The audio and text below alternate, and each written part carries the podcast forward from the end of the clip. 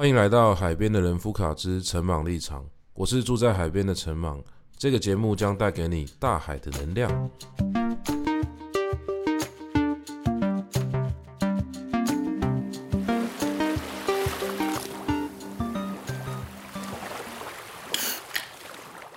Hello，各位好。我最近大概这几个礼拜都是比较积极的，在我家附近哦这边准备一些这个未来的课程啊。那可能之前的集数就有跟各位有讲过这件事情嘛，就是我之后可能会在海边义务教学，那刚好呢也得到了蛮多人的帮助，所以呃简单来说，九月的话我们就会开始教了。那到时候呢，我也希望可以在节目上面跟各位分享一下大概几个班，然后怎么样运作，哦，就是有什么样有趣的故事呢？也许都可以跟各位聊聊。其实这边的家长呢都蛮信任我的，当然一方面我觉得交免费的压力确实也比较小。那我在交涉的过程之中，也难免会想到以前在台北的时候，那包含我们之前在做补习班的时候，其实也开过类似家长说明会这样子的东西。那其实家长说明会的时候，有很多概念都传达得蛮好的。不过后来呢，我发现啊，有一些呃状况哦，它其实不是那么的理想。哦，简单来说呢，就是家长说明会的时候，可能都觉得啦，大家好像都沟通的没有没有什么问题。哦，就是家长也很接受你的概念，然后我们好像也可以期待说之后的课程呢是合作愉快的。可是呢，呃，一旦开始之后呢，没有办法哦，这个也不能怪家长，也不能怪小孩子，我觉得是环境的问题。就小孩子一到了学校之后呢，他一定要去面对课业的压力。所以，尽管哦，你在刚开始的那个说明会，或者说一开始的时候，家长来你的班上哦，呃，可能都会抱持着某一种理想性。可是这个理想性呢，在面对现实的一些指标的时候呢，就会出问题了。其实最直观的问题就是，小孩子来上我的课，他段考成绩有没有提升嘛？呃，其实，呃，我我觉得一个很有趣的事情就是说。我以前在教的时候啊，并不是我有教段考啊，我有教段考，小孩子的段考就会考得好。可是如果你没有教段考的话，你没有办法在家长过来问说，诶，我小孩子段考考不好怎么办的时候，去回应他说，诶，我该教的都有教。所以我觉得这个时候就产生一个非常有趣的问题，因为根据我的角度来看呢，其实我觉得小朋友的状态如果好的话。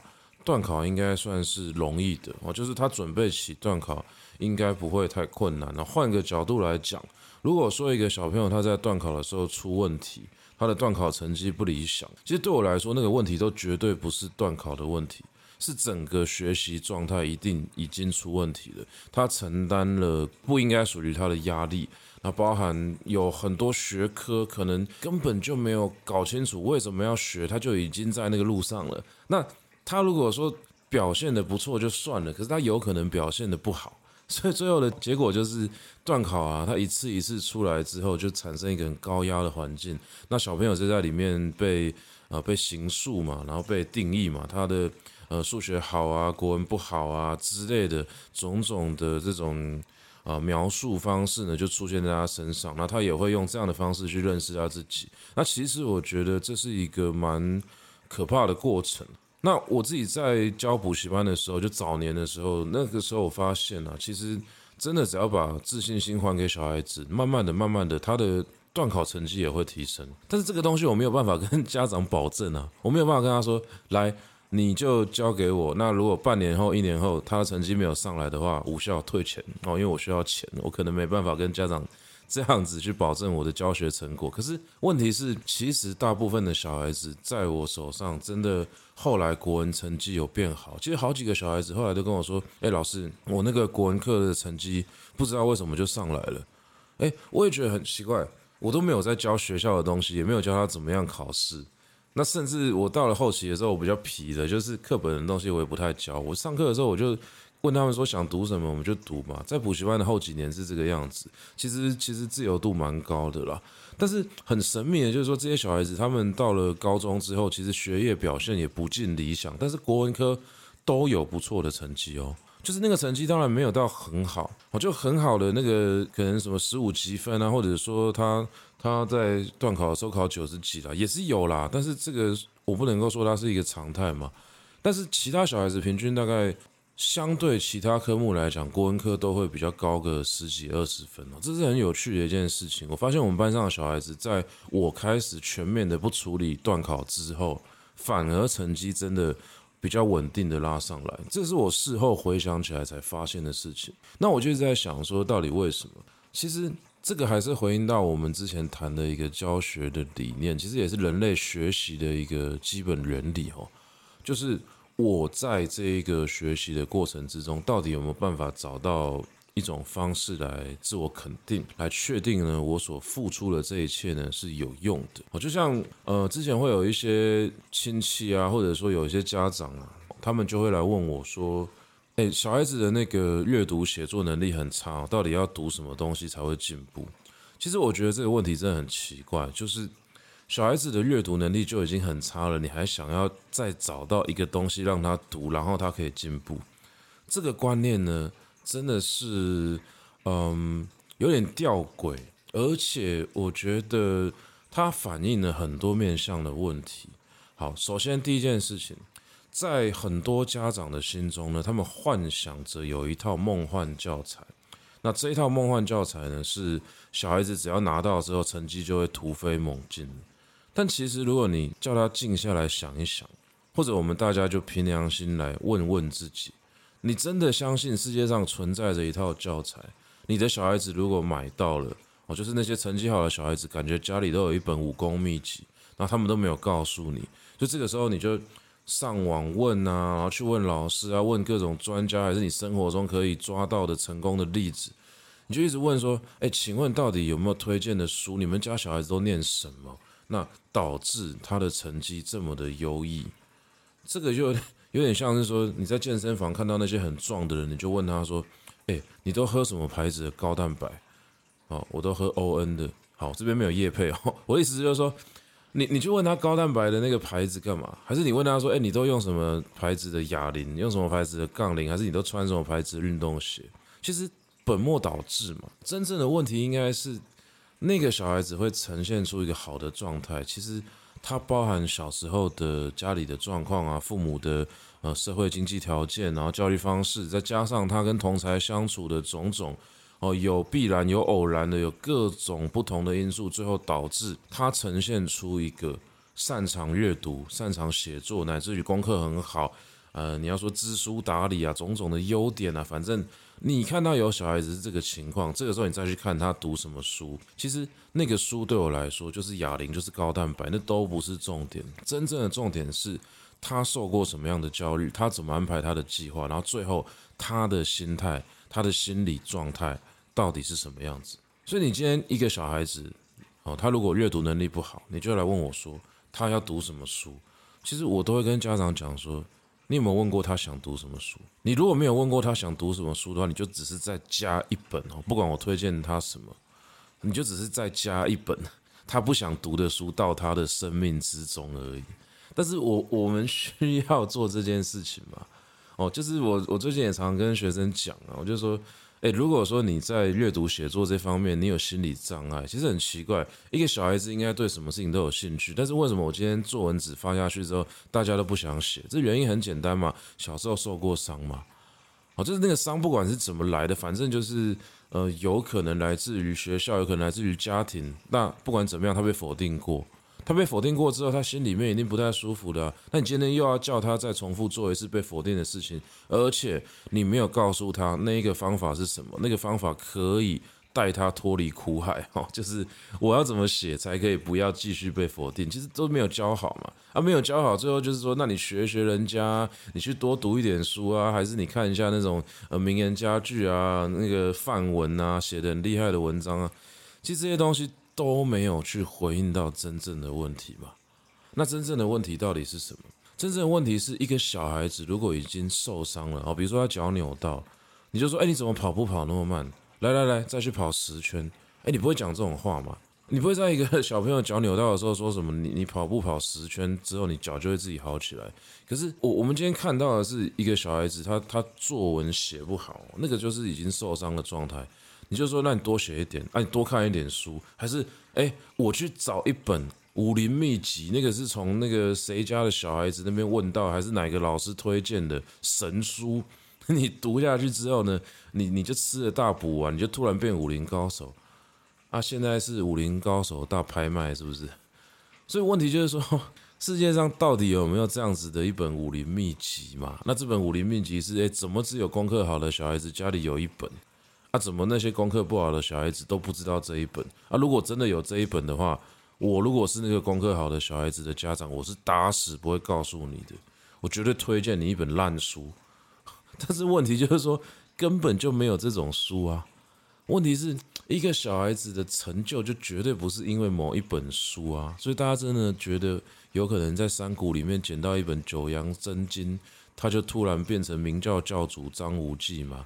那我们回过头来讲这件事情啊，就是说，如果我今天只是讲说，哎，这这件事情很可笑，好像也没有真的去解决什么问题。那我们就回到源头来看看啊。如果我今天希望一个小孩子是爱阅读的，我这边还是暂时假设阅读是好的哦。也就是说，我们也可以大胆一点假设说阅读是不好的，你就整个否定掉它也可以，没关系。但我们今天就暂时不要挑战的这么。这么暴力哈，我们就还是回应一个问题：如果阅读是好的话，好，阅读是好的，那你怎么培养一个小孩子阅读的习惯？我先讲我自己的经验。我从很小的时候呢，我就一直听着一个版本的叙事长大。这个版本的叙事呢，就是我爸爸很喜欢在他看书的时候，抱着我跨坐在他的这个身上去读书。我发现这是一个很有画面的，而且充满寓意的。一个叙事，这个叙事呢，其实为什么说它是叙事啊？呃，我我自己当然已经忘记了，我那么小的时候我怎么会记得？但是就因为有有照片嘛，我妈很喜欢拍照，她就拍了这张照片起来之后，她就一直跟我讲这个事情了。那她讲讲讲讲到最后，我好像也接受了这个呃童年的记忆哦，所以童年的记忆有部分呢是我妈协助我去建立起来的。我就一直觉得说，我爸爸本来就很喜欢看书，所以从小的时候他就抱着我坐在那里看书。那光是这个动作啊，为什么我说充满寓意哦？因为这个本身就是一个文化资本的展现。我今天不是说我们家是超级有钱的这种人，但我爸至少是一个大学毕业生，在那个年代能够读到大学毕业呢，我只能说是我爸在结构上的幸运。那我爸爸呢，他读到大学毕业，他必然受惠于阅读这件事情，即便他后来念的是工学院，但是不管怎么样，我爸爸就是一个非常喜欢读书的人。我从小到大，我家里面就是书墙，书墙哦，就是呃，你可以想象那个顶到天上的这个书架啊，各种书。那我妈妈呢也常常跟我讲说，你爸爸就是一个很爱看书的人。所以从从以前到现在，我的习惯就是我爸爸就很爱看书了。我一即便到现在回家之后，我发现我爸只是在划手机哦，但是呃，这个可能已经变成是某一种某一种习惯。那也确实我。呃，在我爸的那个书架上面呢，曾经看过非常多不同领域的书，包含漫画。所以，我们小时候啊，其实有一些漫画呢，也是家里面会禁止我们看的。但是呢，只要是从爸爸的那个书架上拿下来的，好像就可以看。所以，我小时候漫画都看那个加菲猫啊、史努比啊这些东西，就可能他觉得可以顺便学英文吧。那。小时候啊，我们如果呃出去玩吼，我爸妈有时候我在猜啦，可能也是需要找一个地方托儿啊，就把我们丢在那个当时有一个书局叫做新学友书局。那其实那时候很多小孩子都去那边白看书了。那我们也觉得很奇怪，就是那个那好像变成一个书店的呃默契啊，就是说小孩子去那边白看书，其实最后家长可能就加减买个几本，所以书店里面一定会有很多。他没有没有包那个封膜的书给我们看。那我记得我小时候就在那边看那个伟人传记啊，看各种不同的故事。然后到最后呢，如果我跟家里面讲说我想要买这个东西，诶，我爸都会直接掏钱把书买回家，因为家里面给的概念就是书可以直接买。那包含那个时候我在那个书架的后半段就找到好多看起来很好玩的那个呃电脑游戏。可是呢，如果要买电脑游戏的话，就要解释非常久，因为你要讲说为什么你可以玩这个游戏，那为什么这个游戏适合我？为什么我现在诶去书店里面，而且那个游戏光碟又蛮贵的，为什么我们要掏钱给你买？这对你的人生有什么帮助？那我小时候当然没有办法讲出这么复杂的论述啊，所以最后成功被我买回家的那个游戏光碟，其实也是屈指可数。我到现在都还记得，我那个时候好不容易说服我我爸妈买了一片那个法老。法老就是法老王的法老。然后那是一个埃及的建设建设国家的一个游戏，其实超级好玩。有机会的话，我也可以再聊这件事情。那反正我从那个游戏里面学到很多东西，但那个时候为什么可以买那片，我有点忘记。但也有可能呢，因为它跟埃及的历史有关系，所以说不定呃家长们曾经幻想过某一种寓教于乐的的的效果吧。那它实际上产生在呃在课业上产生的帮助呢，应该就是在我们考到外国史。考到那个外国地理，讲到埃及的时候呢，应该我那一刻的分数蛮高的，就那一次小考，大概就是那一次的小考呢，是用九百块的光碟去换到的，不知道这个价值呢是是不是值得的。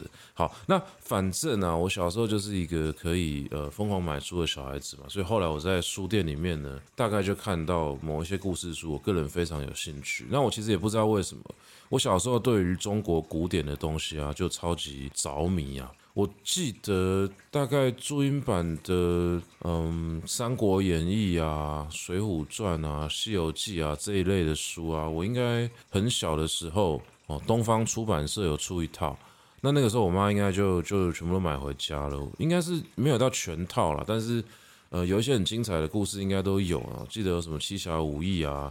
还有什么薛仁贵啊、薛丁山呐啊，那个薛刚闹花灯，反正这一系列的故事啊，我不知道为什么就就占据了我童年很大的一部分，甚至我还记得说我我那时候呃画那个书啊，注音版的《三国演义》最前面有人物介绍，他的人物介绍其实做的蛮精致的哦，就是比如说关云长啊，他熟读春秋啊，怎么样怎么样。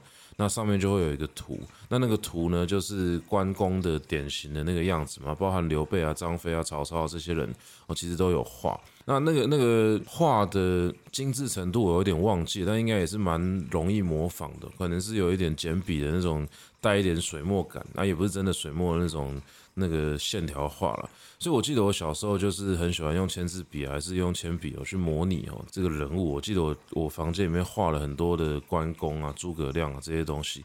反正啊，我如果那么小的时候就很喜欢去画这些人，那代表说我从大概小学一二年级的时候哦就把《三国演义》看得差不多了，《水浒传》这些东西可能也都看过。我印象中是这个样子。反正我印象比较深，是我大概小学四年级的时候开始看《三国演义》的原文版。那原文版看的就半懂不懂嘛，不过其实。对我来说也蛮有意思的啦。那一直到国高中之后，这几套书我都重复一直看。那国中的时候，当然就会对于这种中国经典的很有兴趣。我记得那个时候就开始读什么《战国策》啊、《道德经》啊，反正都是一些看不懂的东西。但那时候我对于呃看不懂的东西呢，有另外一种很神秘的 呃，就是向往。那我我我也要讲的一件事情就是说，我在小学的时候，因为太喜欢读这些中国古典的东西了。那个时候，我记得学校老师就跑来跟我妈说，这个小孩子有阅读偏食。其实我根本不知道什么叫做阅读偏食，但那个老师就是说，他应该要推荐我读一些国外的东西。诶，我觉得这个其实是非常吊诡的一件事情。到现在我还是不懂那个老师的逻辑是什么，因为他也不是什么阅读老师，他只是看到说，诶，这个小孩子可能都读一些中国古典的东西，然后他可能没有办法给什么建议。我猜啦，我猜他可能对中国古典很不熟。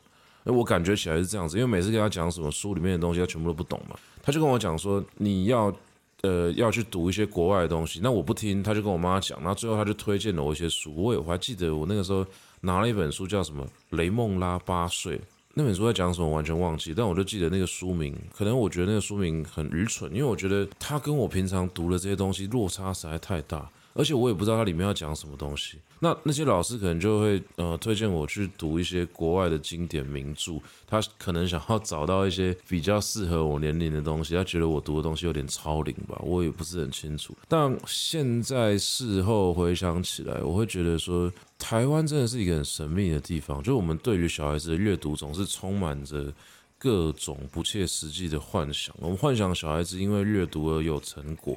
但当这个小孩子他其实早就已经有良好的阅读习惯的时候，你又会很希望能够去指导他，哦，给予他这些指引。但其实真正的问题是什么？真正的问题是我们对于小孩子的想象，总是希望他可以发展得更好，但是这个更好到底是什么？我们不知道。所以以我自己当例子，我小时候如果很喜欢读《三国演义》的话，下一本要推荐我的书应该是什么呢？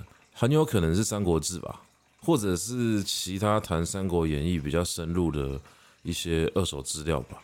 好像后来我爸买了一本《诸葛亮大传》给我，我觉得应该是远流出版的吧。那本就很好啊，他讲了很多这个三国史的考证，我非常喜欢那本书，它也算是我的某一种考考据的启蒙哦，应该是这样讲。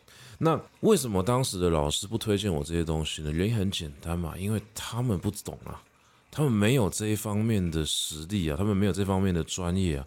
所以他们希望怎么样？希望把这个小孩子拉回他比较懂的战场来看的话，诶，他可能有读过一些世界名著或者听过吧。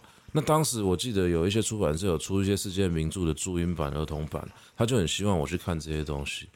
那当然这一部分对我来说不能说有坏的影响哦，至少我也趁这个机会看了一些传统的世界名著啊，比如说什么赛珍珠啊之类的。但是问题是说。这些并没有哦协助我更加透过阅读来认识我自己，也就是说，我好像只是为了回应老师某一种啊对于小孩子阅读的期待，我跑去读了一些他推荐的书，以及啊可能会让老师满意的书，然后我展现出一个哦，我是一个比较博学的小孩子，即便老师还是在其他地方挑我毛病，但是呢。呃，我可能在阅读这一块想要尽量做到不会被老师讲话，所以说我就去配合老师读了这些东西。那那些东西也不是什么不好的东西，所以最后我还是有获益的。但是真正的问题是我我真的喜欢中国古典的这一块，一直到国中之后才有被鼓励。那不管怎么样啦，我有读这些东西哦，可能呃来自于家庭的一些教育跟习惯，所以最后呢，我我也确实。透过阅读得到了不少利益跟好处哦，但是问题是什么？问题是其他小孩子他如果不喜欢阅读，那我们有没有回头去思考那个背后的问题是什么？所以说，以我自己的例子来看，我今天如果要回去带小时候的我读书的话，我一定会给他一个中国文学的地图去看嘛，因为我觉得那个才是顺着这个小孩子的兴趣发展的，那这个东西才是可以。哦，让他真的去找到他自己的一个阅读方式，所以其实阅读本身它是透过读别人的东西来找自己的一个过程，但是我们把它当做是某一种指标的时候，我们会忽略这个小孩子是一个独立的个体，他去选择每一本书其实是来自于他自由意志的一个展现。我就只会觉得说，哦，既然你要读书了，那是不是可以读一些我觉得对你不错的书？所以，我就会看到很多家长都会推小孩子一些书，他觉得小孩子看这些书才是对他有帮助。但实际上，真的能够透过阅读来获得好处的哦，这边不只是在讲这个考试的部分，那考试的东西有指定的这个读物嘛，哦，这另当别论。哦，真的能够透过阅读这个习惯得到长远的好处。其实呢，他一定是在阅读的过程之中呢，慢慢的去认识自己呢，找到自己的轮廓，找到自己的喜欢的东西，自己的样子，因为这样子才有办法协助他成为一个更加懂得独立思考、更加完整的人嘛。这是我们对于阅读的一个比较大的期许，但是。我们今天把阅读想得很窄的时候，就会觉得说啊，是不是只要小孩子爱阅读了，他就可以得到好成绩了？还是说，诶，他是不是读了哪一本书之后，程度就会变好了？其实程度好啊，成绩好啊，这个东西都只是透过某一些别人设定的暂时的指标来得到的。你要真正看一个小孩子有没有成就，你就是看他。看着他的样子，看他平常讲话的样子，看他平常做事情、想事情好的那些反应、选择是什么？这个都是活生生、血淋淋在我们眼前扮演的一个人的呃种种的面相嘛。这个才是一个人到底是不是一个呃有有受到阅读好处的人，或者是一个发展良好的人，你可以直接检测的。可是我们不要，我们就是要看一些表面的东西。我们就希望说，哦，有一些东西你应该要去读，然后你有读的话，不管你读的怎么样，只要你有读，我就得到一个暂时性的安慰。我就觉得说，哦，有读书好棒哦，就没事了。可是真正的问题都没有去抓出来嘛，所以这个就是大家对于阅读有一个很神秘的想象，才会造成这个问题。那回过头来讲，为什么对于阅读会有这么神秘的想象？其实对我来说，都是因为我们的教育喜欢先把那个。那个 model 那个模型先画好，再去要求小孩子要符合那一个形状。这个对我来说都是没有关心到小孩子真正想要什么的做法。我就包含我前阵子在网络上面看到有家长在问，说：“诶，他们家小孩子呃最近成绩好像不错，我才国中，然后呢，家里面就来讨论说要不要把他送到台北去读书，因为台北读一读之后有可能可以上建中。诶，这个很奇怪，整篇文章在讨论这些事情的时候，下面一堆家长留言，我都说，哦，呃，我建议要还是我建议不要，但是只有非常少数的家长，我提出一个很关键的问题：你有问过这个小孩子吗？诶，很奇怪诶。是小孩子要去读书，结果都是大人在那边讨论说台北好不好，读书好不好，会不会上建中？但是问题是，哎，这个小孩子到底想不想去台北？他的声音不见了。那我以为这件事情是二十年前才发生的事情，结果是在二零二三年，网络上面还是存在着大量的家长觉得说，小孩子的命运就是我要去决定的。因为我们有丰富的人生经验，那我要让我的小孩子能够发展得好一点，我一定要给他很好的人生的指导跟建议。只要他照着我的指导跟建议走的话，他就会变成一个很好的人。你确定吗？这件事情真的有这么肯定吗？什么叫做有丰富的人生经验？我我要先质疑这个问题，就是说一个人的人生经验到底要怎么丰富啊？一个人有几次十八岁？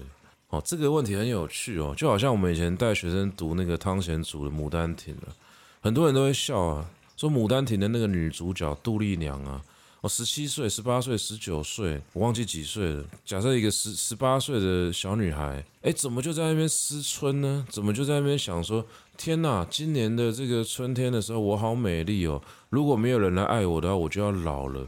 哎，如果你是一般的读者呢，你就读到这边的时候就会。觉得好好笑哦，这个小女孩怎么怎么会十八岁就觉得自己要老了？但是你再去问一个问题：你的人生之中有几次十八岁的春天？那就一次嘛。对啊，这就是青春啊！青春就是不会回头的啊，你就只有一条线啊。所以每一个人都只有年轻过一次，都只有青春过一次，都只经历过一次由小孩变成大人的过程，你就只有一次经验。那我们今天讲说一个人经验丰富。哦，那指的是什么？是他经历过无数次啊，所以我就想说，诶，如果你抱持着一个我经验很丰富的这种态度要去教小孩子的话，那你是一个无限轮回的时空旅人哦。你有人生中有一百次十八岁的经验哦，你知道，你知道你可以选择出什么样的路哦，才是对你人生最有帮助。你是奇异博士，你已经看尽未来了哦。如果你你有办法做到这件事情的话，那不要教你的小孩子，拜托来教我。我也好想要知道未来的一千种选择里面哪一个是最好的，可是问题就是不可能啊！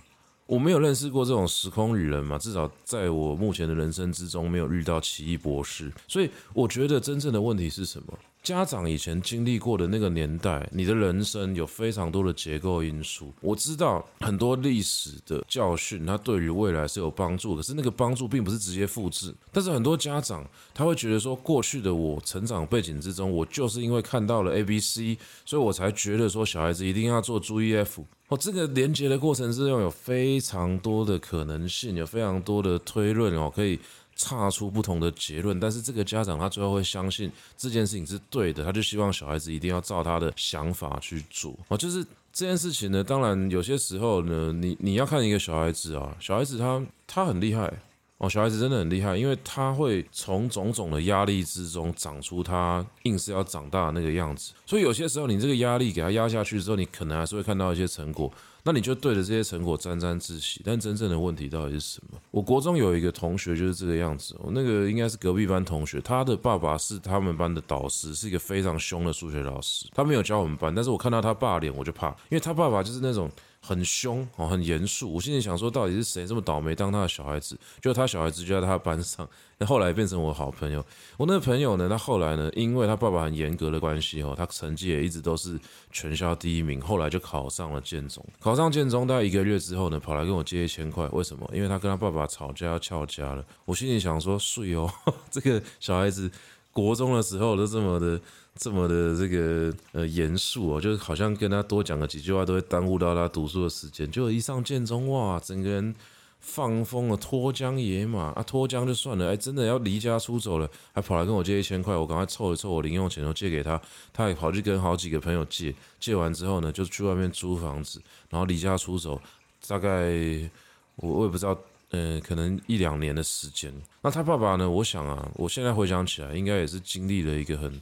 很震撼的过程，哦，就是这个小孩子以前这么乖啊，一路在我的控制之中，他考上了建中啊，然后最后怎么样？最后你控制到了某一个程度的时候，变一个断线的嘛？断线之后呢，他就去做他自己想做的事情。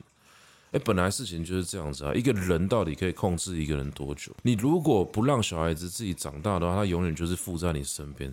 可是一个人呐，如果一辈子都依附着另外一个人的话，他就不是一个完整的人了嘛。那更何况每一个人哦，尤其是你在经历这个青少年时期的时候，你都会有一个想要证明自己是大人的冲动。那个那个冲动，结合我们之前讲的，其实包含着我可不可以是一个好小孩，不要再让父母担心了。我可不可以是回过头来照顾父母的那个人？我可不可以独立自主？可不可以有自己的自主权？那我跟父母分开，这些事情才会完整嘛。那他有这样子一个冲动，如果你没有好好的去顺着这个东西去发展，你没有发展他的自主性的话，最后造成的结果就是什么？最后造成的结果就是他的性性格啊，人格里面一定会。缺了好几块，那这些东西都会在他日后的人生之中呢，真的产生问题。如果我们是一个家长，我们真的很担心小孩子的未来的话，我们就不要去种这个不好的种子在他的身上。因为这些这些情绪勒索啦，还是说，呃，你希望小孩子能够听你的话，那你在控制他的过程之中，如果说你控制的不良的话，你一定会动用到一个方式，就是贬低他嘛。你会说，哎，你你这么不成熟，你这么笨，你这么怎么样？你为什么不听我的话？因为他快要脱离你控制的时候，你就会拼命的想要压低他的所有价值，来确保我给的价值才是最好的。好，不管怎么样，这些东西呢，都会在小孩子的生命之中留下不好的东西。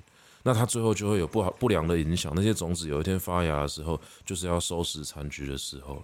只是这些东西呢，它，我我我觉得也是蛮可贵的，就是说这些这些东西它不会真的都产生非常糟糕的结果。我们今天讲的那些特别的例子呢，它可能也不是常态。真正的常态是什么？是小孩子还是平安长大？只是心里面就是有一些地方过不去。那人生中就是有一些时候他不会很快乐。那些不快乐的东西，你真的要回去挖哦。他可能以后去跟朋友聊天啊，甚至去看心理智商的时候。一挖下去，哦，发现那些伤全部都是小时候的，都青少年时期的。为什么？因为那是他成为一个大人非常重要的阶段。他确认我是一个完整的个体的整个阶段，就是那个时候。但是你要偏偏一直去破坏它的飞行轨道，一直去干扰它，干扰它，干扰到最后，哎，终于起飞了。人的意志力、生命力很顽强，没有错。但是你起飞的初期歪歪扭扭的那一段，对于日后一定有影响。只是这些影响。可大可小嘛，那我们要怎么样去面对它？那包含我们现在回过头来去思考，怎么样去面对我们的下一代。以前像有一些亲戚会跑来问我爸妈，就说：“诶，为什么你的小孩子那么喜欢读书？”其实我爸讲话也很贱，他就会跟这个亲戚说：“哦，对啊，为什么我小孩子那么喜欢读书？我也不知道。那我问你一句话好了，你有喜欢读书吗？”诶，结果那个亲戚就闭嘴，因为我爸讲到一个痛点。小孩子的阅读习惯跟家长有非常大的关系。如果你家长本身就不是喜欢阅读的人的话，你很难期待小孩子在自然发展之中学会阅读，啊，是快乐的，啊，学会阅读是有用的这件事情。我后来也从这个角度呢去思考过一些事情。我常跟学生讲说，其实你你看父母就知道，如果一个大人正在做他喜欢的事情的话，他眼睛是亮的嘛，是会发光的嘛。那这件事情对小孩子来说，他看得懂啊。小孩子看得懂什么叫做快乐的人，他可能不知道你在干嘛，他知道说，哎，我的妈妈很快乐，我的爸爸很快乐，那他在做什么，我可能就会有兴趣了嘛。所以说，像我最近有看一些纪录片，我觉得有有一些事情是蛮能够打动我的。比如说，在做料理的时候，你应该要保持愉快的心情。以前听都会觉得说，这是什么励志的鸡汤啊，还是什么什么拔辣的这种庸俗的话，但实际上。他在讲的是一个人在从事某一个活动的时候，他心理状态是健康的，是快乐的。那他的行为就是吸引人的，因为他投入嘛。那今天我期待一个小孩子，他要子承父业好了，我随便举例啊，就说他要受到父母的影响，那一定是父母在做某一些事情的时候是快乐的。那他看到了，他就会想说，我是不是有一天也会进入这样的一个状态？那反之，今天这个父母他一呈现的状态都是痛苦的。就他没有享受人生给这个小孩子看，那小孩子当然不会从他爸妈身上看到什么叫做享受啊。这件事情讲起来是很残酷的哦，他其实背后有一个阶级的问题。就我们今天观察到一个人哈，好，举个例子好了，不要讲现在，讲现在的例子可能是比较得罪人。魏晋南北朝的时候呢，那个时候是一个贵族社会，也就是说，当时的贵族呢，呃，把持了政治上面的很多重要的位置。当时的贵族当然有贵族的压力啦，因为你必须要去跟皇室打交道啦，必须要想办法维系这个家族的生存。但是贵族也有贵族的荣誉感哦，所以比如说像最有名的贵族啊，我们以前讲那个旧时王谢堂前燕的王家跟谢家，这个大家大家有印象的话，应该就就就会知道说我在讲什么。王家跟谢家他们当然非常在意说小孩子聪不聪明哦，所以比如说以前国文课本就会选什么未若柳絮因风起嘛。诶，为什么有人这么无聊啊？在家里面下雪的时候，就跟小孩子吟诗作对，还要看哪一个小孩子讲得比较好？诶，其实对我们一般人来讲，说我一定觉得压力山大。我今天跟我叔叔伯伯在家里面聊个天，他不会问我吃饱了没，他问我说：“诶，我出个上联，你帮我对个对子。”然后还说：“哦，姐姐对的比弟弟好。”诶，这个其实小小孩子会不会有阴影啊？但是我们回到当时的那种生活状态来思考的话，就会非常清楚为什么会发生这个事情，因为。对于这些贵族的人来说，他们非常在意小孩子有没有成就。那这个小孩子有没有成就，看什么？看资质。因为资质只要够好的话，就可以有效的发挥我们投给他的资源。哦，这什么意思？对于这些贵族的小孩子来说，资质可以决定很大的一部分。因为结构问题，他已经踩在优势位了。我家里面是有钱人家，而且绝对也是书香世家。从小到大，我们就是把世界上最有品味、最好的东西给他。这个时候比的是什么？就是比你的天赋。你天赋如果够好的话，你将来会成为一个有才华的人，这件事情是很残酷的哦。因为你要比才华的话，你有可能要跟谁比？跟什么王羲之、王献之这些影响中国呃好几代的书法家、文学家比。也就是说，对于贵族来说，一般的人就是庸才哦，就是你可能 PR 值八十以下，就觉得已经对他们来说已经是笨蛋，有可能这种感觉哦。但是不管怎么样，我们这边看到的一个问题就是说，贵族小孩子。从小就在这样子的一个培养之中，那你说他看大人是这个样子，他长大之后也希望他自己是这个样子，他的生活他的品味就在那个地方，一代一代影响到下面的小孩，一代一代传承下去，他他就是一个刻在你血液跟骨子里面的东西嘛。所以我们可以看到说，像是南朝时期，有一些人他本身就不是这么厉害的家族出身的。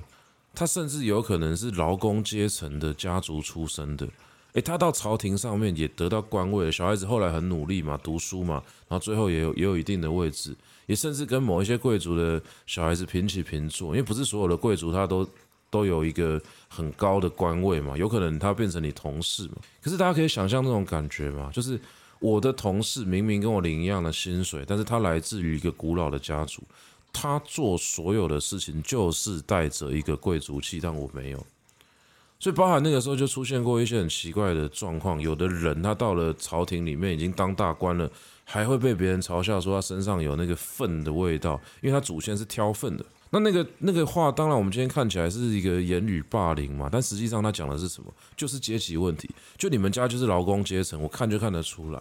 那这些事情呢，你把它放到我们现在来看的话，其实逻辑很类似，就是什么样的父母可以在家里面呈现出一个比较从容的状态，其实某种程度上跟他的工作有关系。所以，我们之前的集数就有在讲这件事情。一个家长给小孩子最好的投资，很有可能是时间，很有可能是陪伴。可是，凭什么你可以陪伴小孩子？因为你的时间运用比较弹性，比较自由。那这个不是比较偏向？中产阶级以上的家庭才有可能出现的嘛？这不是白领阶层才比较有可能发生的事情吗？哦，当你今天是一个劳工阶层的人的时候，你可能每天回家，哦，一已经做代志做到天干被细啊，就是已经累得半死，你怎么可能陪小孩子？所以同样的问题嘛，我今天有机会可以陪小孩的，很有可能因为我对于时间的掌控比较弹性，比较自由啊。那这个是不是代表说我在工作上面的位阶可能比较高？那慢慢的。它会形成很多的影响，在包含什么？包含这一个家庭，它为什么可以旅游？为什么可以休闲？其实这些东西某种程度上都反映出了阶级。那包含我刚刚讲的吃美食，或者是说享受生活中的种种细节。诶，光是细节的品味啊，这件事情啊，你就必须要从很多的地方去学到嘛。不是说你长大之后多努力赚了多少钱，你就可以把身上的这种小时候的记忆给洗掉。我我们真的可以看到说，有一些人他确实就是展现出某一种贵气。那你回去问他的家庭，他也许爸妈的年收入不是最高的，但是他可能带着某一些古老的家庭的习惯。那有一些人，他现在可能赚很多钱，但是你会看到说，他身上，诶，可能展现出了某一些气息。他当然透过后来的教育、后来的努力，他修正了很多次。但是，也许你回去问他的原生家庭，你也会问到一些不同的细节。有可能这些习惯就是原生家庭带过来的。那我今天讲这个事情，当然是想要，嗯，从头去回应一件事情嘛，包含我们前面在讲阅读这件事情。像我爸就会直接跟亲戚讲说：“你有喜欢读书吗？你如果没有喜欢读书的话，你为什么要要求你小孩子读书？”但是我爸没有回应到的一个问题就是说，因为读书这件事情在台湾其实它就是一个阶级的展现。我知道我这样讲是一个很粗糙的讲法，但是如果我们把这件事情加到我们刚刚的论述里面来看，那我们会发现说。你比较有余裕的工作哦，比较有余裕的一种生活形态，当然是比较有机会有阅读的习惯的。我不是说所有的有钱人都有阅读习惯啦，我知道不读书的有钱人也很多啦。那我当然也知道说阅读不会变有钱，有可能你买房子才会变有钱，这个是台湾比较独特的一个现象。但是读书这件事情，它展现的是什么？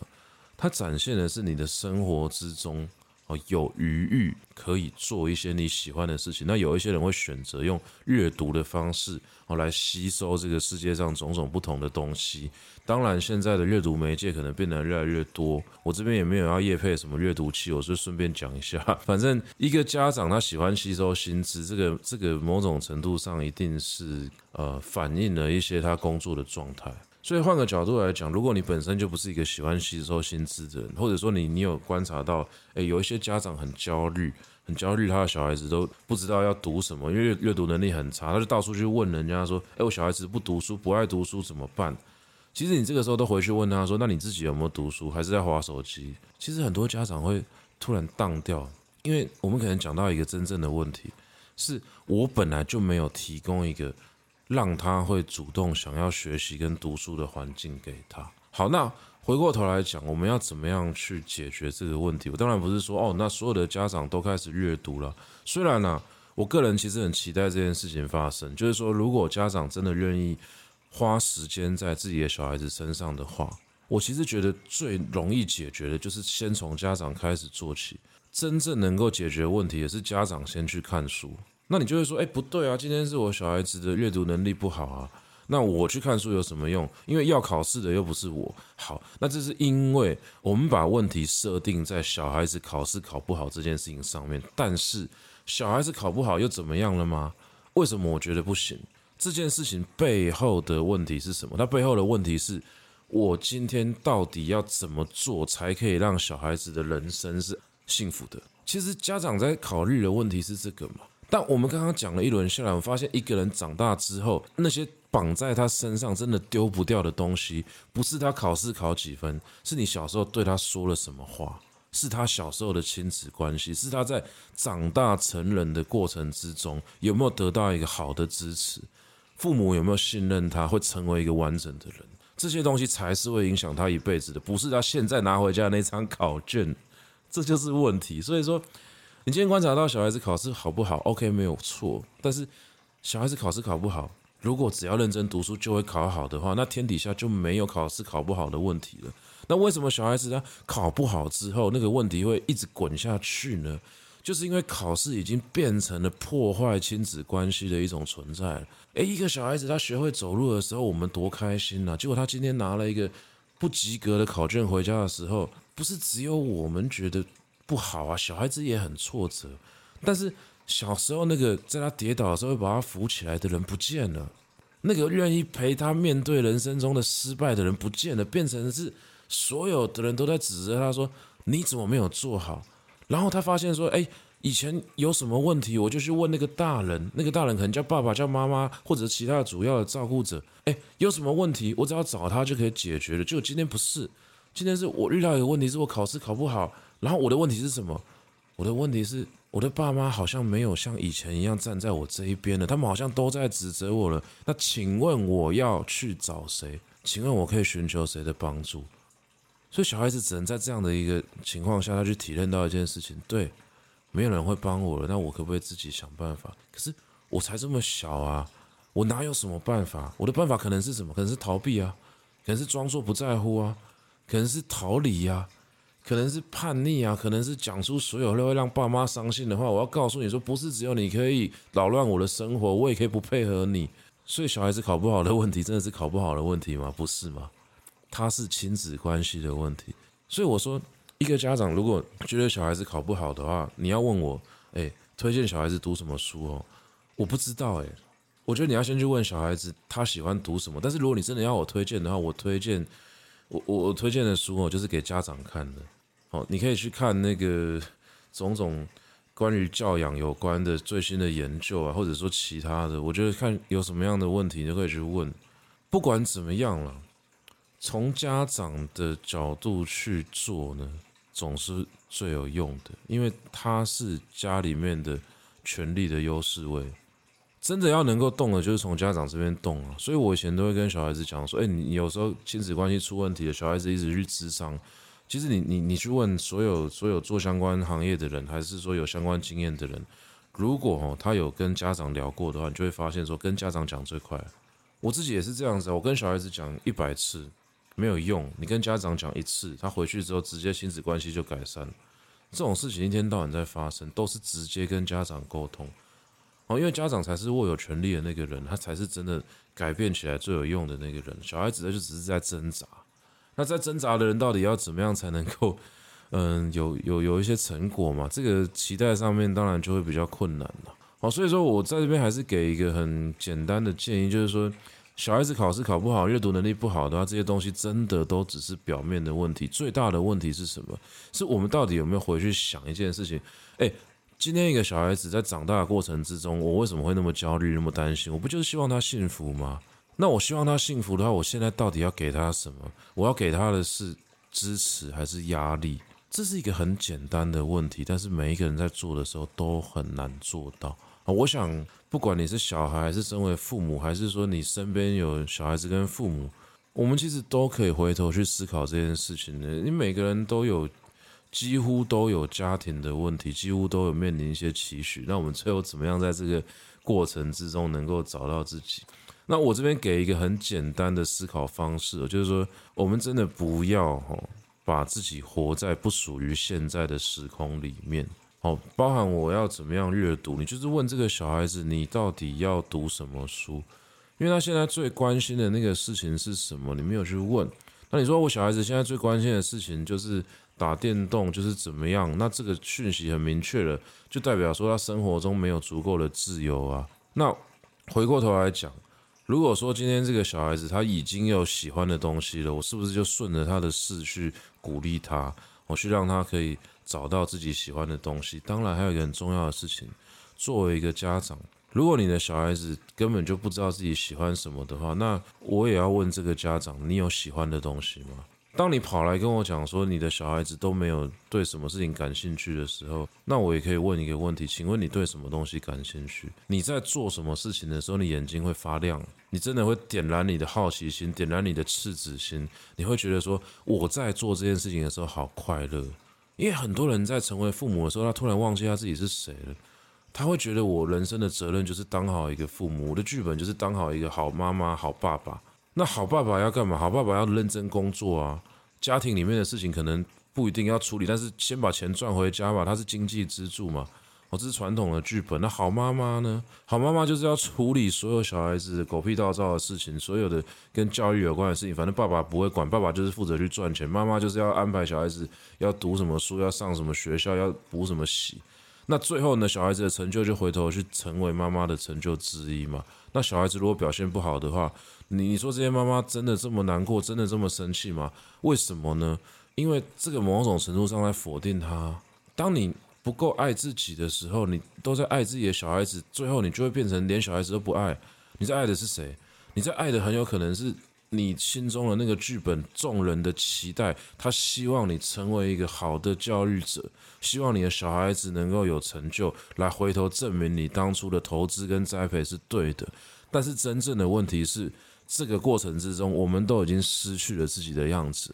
你已经忘记自己是谁，你忘记说人生中最快乐的事情到底是什么？因为从头到尾，我们就是孑然一身嘛，自己一个人来，自己一个人走啊。所有的人都绝对是陪我们走一段啊。可是当有小孩子的时候，我们突然发现，我好像必须要为了他而重新的努力，然后要再活一次。可是这个活的过程之中，我已经成为了一个妈妈或爸爸的角色。但是你有没有在小孩子面前扮演过一个完整的自己？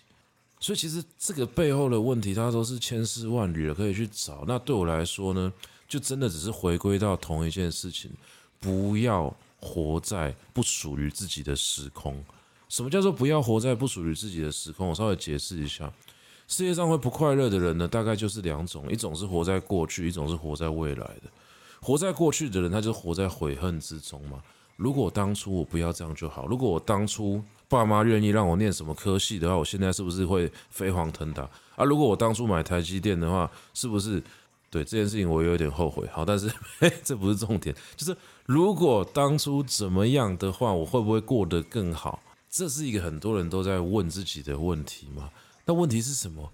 没有如果当初这件事情，因为你当时会做这个选择，就代表说那已经是当时最好的选择啦。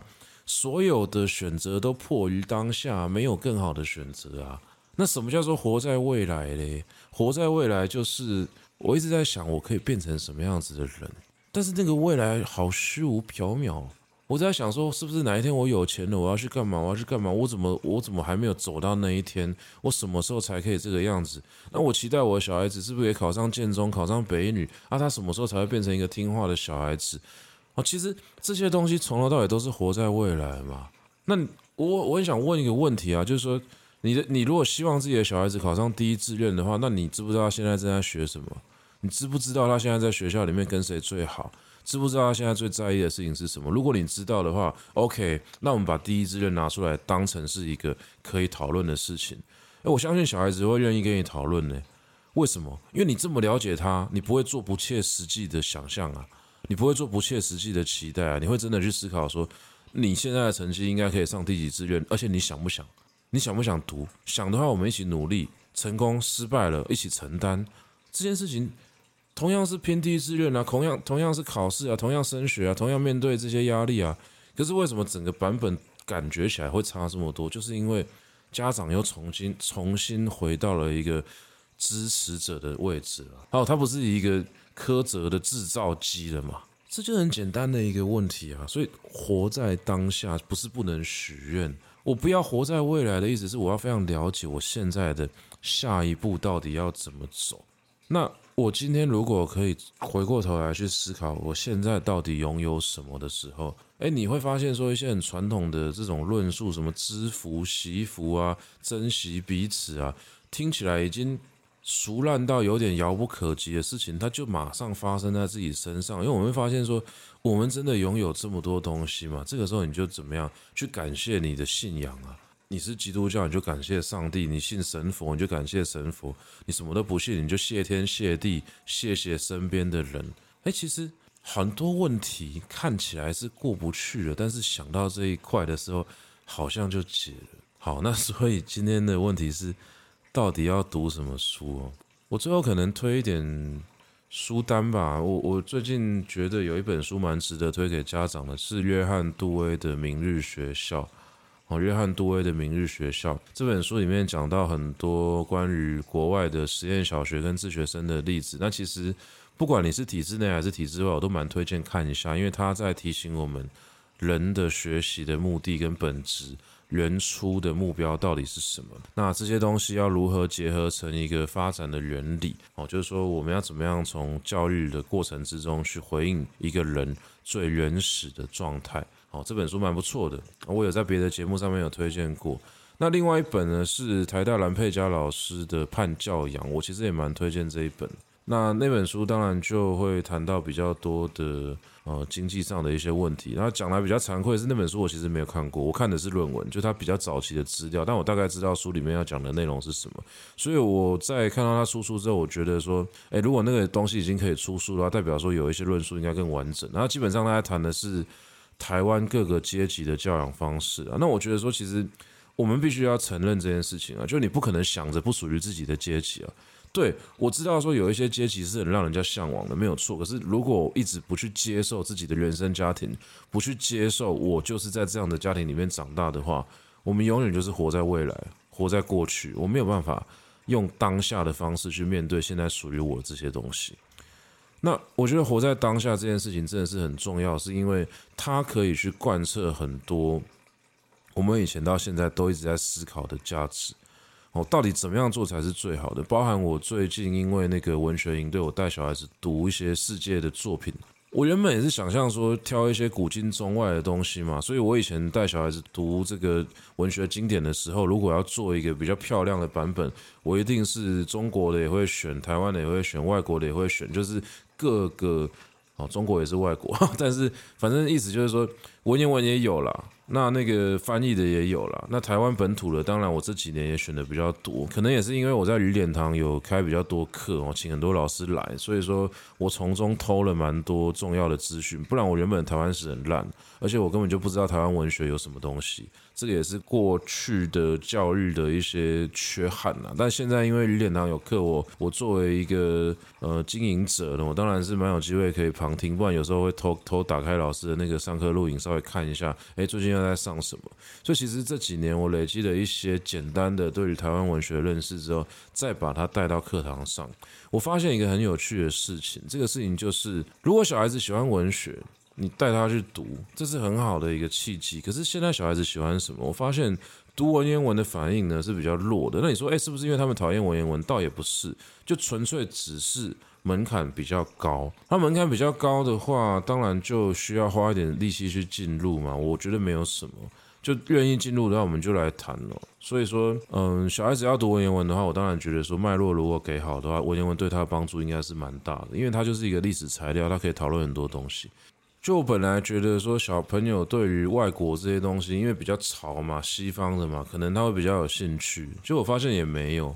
最有趣的是什么？是现在小朋友他喜欢读的是台湾文学，诶，可是他不知道台湾有这么多的文学。我是纯粹用作品给他看的哦。我这些作品那包含说比较传统，像什么黄春明啊，那更老一点的，像什么呃龙应宗啊、吕赫洛啊这些很早期的作品，诶，小朋友读起来很顺诶。为什么？因为我们的教育其实蛮成功的，我们的那个历史课、地理课都已经把整个台湾跟东亚的位置处理得很好，所以小朋友对于台湾史其实比我们过去还要熟。那我今天如果跟他讲一个日治时期的小说，或者是说就是战后的小说，他其实可以马上去对应到说，哦，这个是回应了哪一段时期的台湾史。我觉得这是很好的一个开始嘛。还有另外一个事情就是说。我给小朋友读的台湾的散文或其他作品，有一些是比较现代的，像是，呃，可能会给他们读那个什么《花甲男孩》啊，《淑女养成记》啊，还有一些有改编的作品之类的。诶，小朋友读这个东西其实也很感兴趣嘛，所以其实问题也来了啊，就是说我们其实要猜小孩子喜欢读什么东西，也没有真的到那么难啦，逻辑很简单啊，跟他的生活相关就好。那所以。我们的读写教育，我们的阅读思维，到底有没有活在当下？对我来说，过去很多教育者，他去安排小孩子的经典阅读的时候，他也是活在过去跟活在未来。哦，活在过去的意思就是说，哦，有一些传统的经典，我希望小朋友读了之后可以怎么样？那活在未来是什么？就是我期待这些看起来很。很花俏的世界名著会给我们的小孩子不一样的活水吧？我们都没有去看到我们现在活在什么样的地方。我们忘记一件事情：阅读从头到尾都只是为了要让我们去理解这个世界的一种方式。它是一个连接世界的桥梁。重点是我们，重点是世界，不是阅。也就是说。你去问一个小孩子，他现在活在什么样的地方？他关心什么事情？这件事情就会直接影响到他的阅读品味。这个叫做活在当下。好，所以我觉得很好的一件事情是，现在小孩子他长得很自然，因为现在的教改有一部分真的是做得也不错了。好，当然可能有很多人对教改很多意见，但至少我看到历史地理科。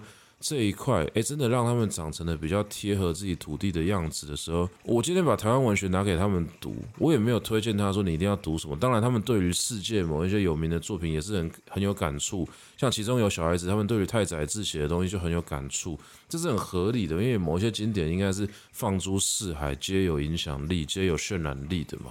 可是台湾的东西，它就是有一个加成的效果啊，因为这是我们的东西啊。所以，当他去看黄春明写那个稻穗的时候，他他是有感动的；当他去看日治时期的历史的时候，他是有感触的。这应该要是一个非常合理的事情，只是我们以前未必有去想象过。包含很多人在推台湾文学教育的时候，可能带着某一种呃民族的想象，我会觉得说我们在建构一个台湾文学。你身为台湾人，你非看这个东西不可。但是呢，现在时代已经不一样，因为我们已经觉得我们是台湾人了，我们要享受这块土地，我们要享受这个土地曾经有过的美好的东西，文学就是其中一环。所以现在你应该是要让小朋友很快乐的去读这些东西，你把这些跟他生活有关的那个《俗女养成记》也好，《花甲男孩》是说其他电视剧里面有出现的，还是更新的一些散文，包含我现在给小朋友看的散文，很可很可能是这几年得奖的作品。哎，其实他们都在讲当下这个时空发生的事情，这些事情才是真的能够让我们意识到，我们是一个扎扎实实的活在这个土地上的现代人。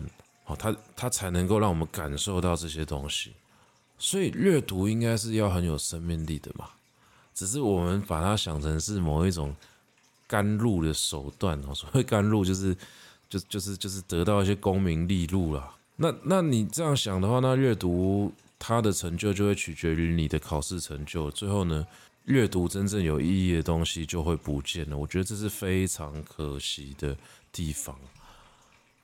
那讲到这件事情呢，还是不得不跟各位业配一下我们自己的鱼脸堂的课程哦。九月开始呢，杨双子要来讲台湾的小说家在创作的时候的心路历程。这一堂课背后的一个思维，或者说他的一个中心思想、一个核心问题，就是当我们在写作的时候，我们要去想如何用笔让世界看见台湾。